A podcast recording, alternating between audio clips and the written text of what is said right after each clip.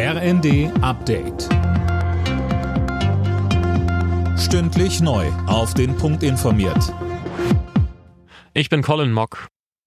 Der Dauerregen hat die Hochwasserlage in weiten Teilen Deutschlands verschärft. Im Einzugsbereich der Mittelgebirge gibt es bereits Überschwemmungen.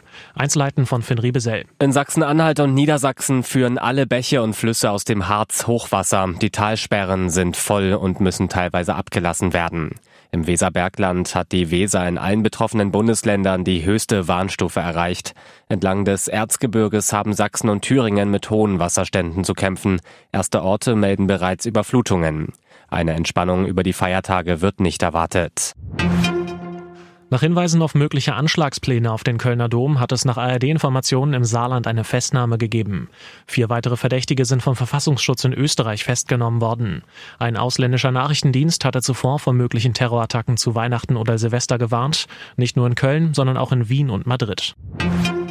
Die Menschen in Deutschland sollen die Hoffnung auf Frieden nicht aufgeben und dafür als Gesellschaft zusammenrücken. Das hat Bundespräsident Steinmeier in seiner Weihnachtsansprache gesagt. Tom Husse.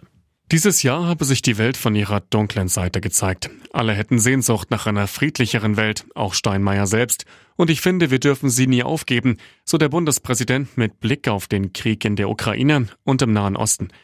Denn es gebe einen besseren Ratgeber als Wut und Verachtung. Stattdessen gehe es um Mut und Miteinander, sagte Steinmeier weiter. In London ist ein zweiter Mann festgenommen worden, der ein Werk des Street Art Künstlers Banksy geklaut haben soll.